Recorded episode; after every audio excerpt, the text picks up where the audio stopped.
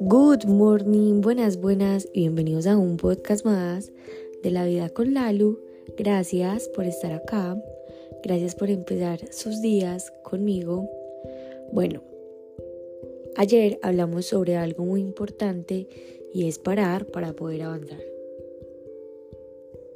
Les voy a poner en contexto, por si no escuchaste el podcast de ayer, no te tienes que devolver, sino que les conté que esta semana, digamos que me sentía muy cargada después de la carrera y que sentía que mi cuerpo requería descansar.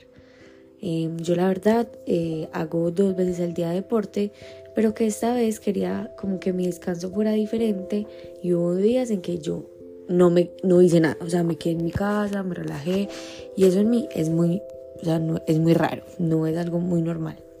Sin embargo, también he aprendido con todo lo que llevo en el deporte que uno muchas veces requiere parar, requiere descansar para poder avanzar.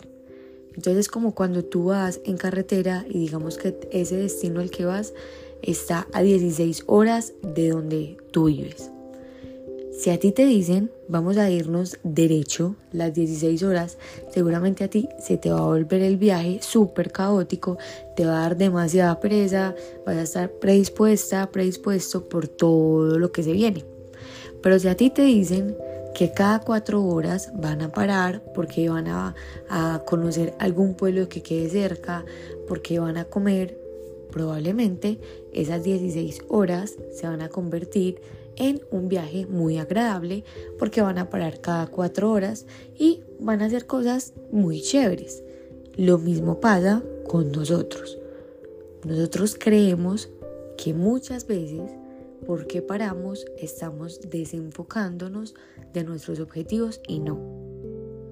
Simplemente lo que estás haciendo es recargándote para poder seguir avanzando porque si no te recargas, tarde que temprano vas a entrar en un caos, vas a querer parar del todo y por mucho tiempo y no para ver cosas lindas, por ejemplo en este caso no para comer ni conocer un lugar diferente, sino para que nuestro discurso empiece a ser desde la queja, empiece a ser desde la escasez, empiece a ser con un montón de argumentos que simplemente lo que nos van a hacer es convertir o meternos en una posición de víctima.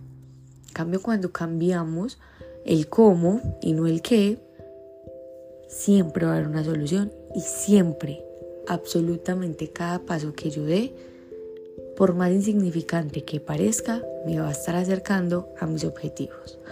Así que si en algún momento te pasa eso o te está pasando en este momento, recuerda que los carros requieren más gasolina, requieren muchas veces hacerle mantenimiento para poder llegar a esos destinos finales, como lo son nuestros propósitos, nuestras metas.